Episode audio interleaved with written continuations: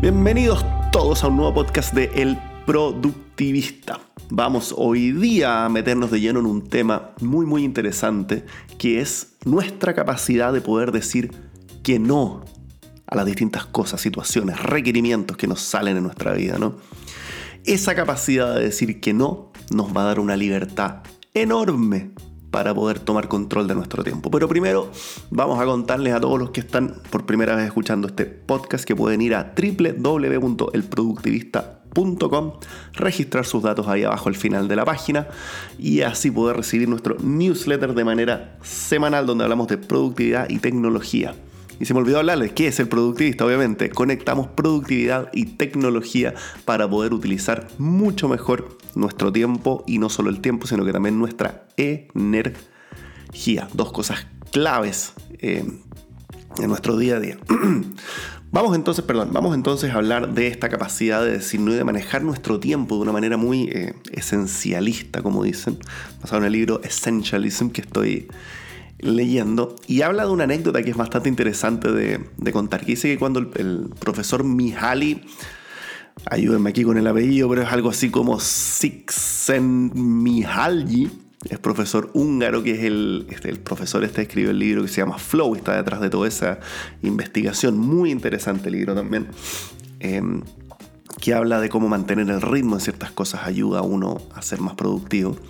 Bueno, el profesor Mihaly eh, extendió una invitación a mucha gente haciéndole ciertas preguntas. Dentro de todas esas personas estaba también una invitación que le había, eh, que le había enviado sobre haciendo preguntas de, de productividad a Peter Drucker, ¿no? Debes conocer a Peter Drucker sobre todo con temas relacionados a management, de administración. Y la respuesta de Peter Drucker, de hecho, la pone eh, también en el libro textual porque es muy interesante. Peter Drucker, un gran esencialista, un gran... Peter Drucker tiene que manejar su tiempo de manera muy, muy productiva. Y dice algo así como, estoy tremendamente honrado de que me hayas escrito esta carta, de su carta. Admiro mucho su trabajo por años y he aprendido mucho. Pero querido profesor, estoy... Eh, o, eh, tengo, tengo que decirle que eh, no hay manera posible que pueda responder a las preguntas. Esta era una carta donde le invitaba a responder ciertas preguntas para incluir en el, en el libro. Me han dicho que soy creativo, no sé bien lo que significa, solo sigo avanzando, solo sigo trabajando. Espero, no que, espero que no piense que sea eh, presuntuoso de mi parte o rudo que no pueda eh, contarle estos secretos de productividad en los que creo eh, mucho más que en los de la creatividad, dice él, haciendo un punto también desde su perspectiva. Y creo que mi gran secreto es tener un muy gran basurero a mi lado, donde tomo todas las invitaciones como la suya, eh, ya sean en productividad o otras cosas, y las voto ahí. Tengo que dedicar mi tiempo lo más que pueda a avanzar en lo que Dios me puso, bueno, él obviamente habla de, un mandato de Dios, pero lo que Dios me ha dicho o me ha puesto para hacer y hacerlo bien. Es increíble cómo em, me imagino que es verdad esta carta, porque sale de hecho publicada en el libro y desde los dos lados, el, foco que uno tiene que tener para decir que no a tantas de estas em, pequeñas cosas, invitaciones, em, cosas que pueden ser de alguna manera desde afuera muy, muy atractivas, pero tener esa claridad de que uno sabe lo que está haciendo, sabe por qué lo está haciendo y tener un, foco casi de sniper ¿no? En, los, puntos en los que uno va avanzando. Y hay un par aquí de recomendaciones que dicen, ¿cómo, bueno, ¿cómo decimos que no? ¿Cómo hacemos más fácil esto de decir que no? Porque socialmente estamos conectados de alguna manera en que es mucho más fácil decir que sí. Y dentro de las eh, recomendaciones que se dan, la primera y la que a mí me hace más eco es separar la decisión de la relación. El decir que no no implica decirle que no a la relación ni a la persona, significa decirle que no al, eh, al agendamiento de esta reunión, de esta, de, este, de esta calendarización, de lo que sea, digamos. Entonces, tú no estás negando la relación, sino que estás solo negando este momento de reunirte. Ese, es como el primer tema, no es un no a la persona, no es algo personal, ¿cierto? eh, tendemos a tomar estas cosas como personales. Si digo que no, eh, estoy rechazando a la persona propiamente tal. Eso es falso. Está rechazando la situación en particular, por lo tanto es importante separarlo. Segundo, hay muchas maneras también de decir que no y puedes decir que no sin usar la palabra que no, ¿cierto? Estoy, como decíamos antes en la carta de, de, Peter Drucker, de que estoy agradecido de la invitación, etcétera, pero no puedo utilizar el o no tengo el tiempo o tengo que hacer otras cosas más allá que eh, de negar, estoy sobrecomprometido, etcétera, explicar de otras maneras sin decir que no.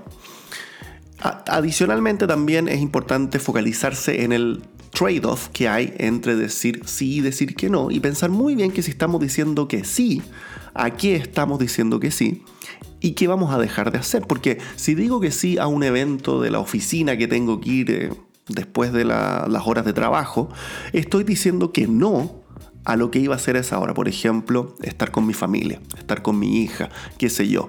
Entonces, si yo soy muy claro en a qué le estoy diciendo que no al momento de decir ese sí, puedo dimensionar mucho mejor eh, mis oportunidades y mi costo alternativo, mi trade-off.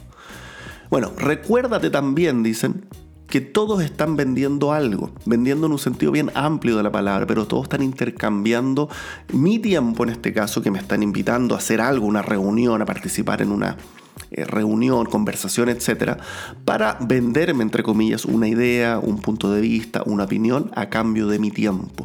Por lo tanto, si uno está consciente de esta relación, es mucho más fácil también el poder decir que no a las cosas que no son eh, minimalistas y los que no son el foco, digamos. Y finalmente, haz la paz contigo, mismo de que al decir que no, uno está haciendo un intercambio de popularidad por respeto. La gente que dice que no y la gente que es más difícil al final de em, conseguir y tener al lado de uno, bueno, uno tiene un respeto mucho mayor porque esa gente está focalizada en hacer que las cosas pasen para ellos. Y de hecho aquí hay un ejemplo del diseñador Paul Rand que cuando Steve Jobs salió de Apple y empezó su compañía Next, le preguntó a Paul eh, que había trabajado con IBM, UPS, Enron, Westinghouse y otras grandes, grandes empresas como diseñador, le pidió que si eh, podía diseñar el logo de su próxima compañía, que era Next, y que le podía, eh, si le podía por favor traer algunas opciones. Él quería ver obviamente opciones y decidir cuál era la mejor. Y Paul Rand en este caso le dijo, no, decirle que no a Steve Jobs debe ser muy, muy difícil. Y le dijo, no, yo voy a resolver tu problema y tú me vas a pagar. Y tú no tienes que usar la solución si es que no quieres. Si tú quieres opciones, anda a hablar con otras, pero con otras personas. Pero yo voy a resolver tu problema de, lo, de la mejor manera que yo conozco. Y si la usas o no, es decisión tuya. Y esto obviamente le encantó a Steve Jobs. Fue el logo que finalmente terminaron usando. No sé si recuerdas el logo de Next. Bastante, bastante interesante y, destacable. Y, y nada, esa es una de las miradas de por qué en estos casos el decir no y el mirar la vida de una manera mucho más esencialista, destacar las pocas cosas en las que queremos focalizarnos, implica el decir que no a un montón de cosas triviales y totalmente innecesarias. Bueno, espero que te haya servido este capítulo, espero que también empecemos a utilizar el decir no más y más para decir que sí a las pocas e importantes cosas que tenemos adelante. Regístrate al productivista.com y nos vemos en un siguiente episodio.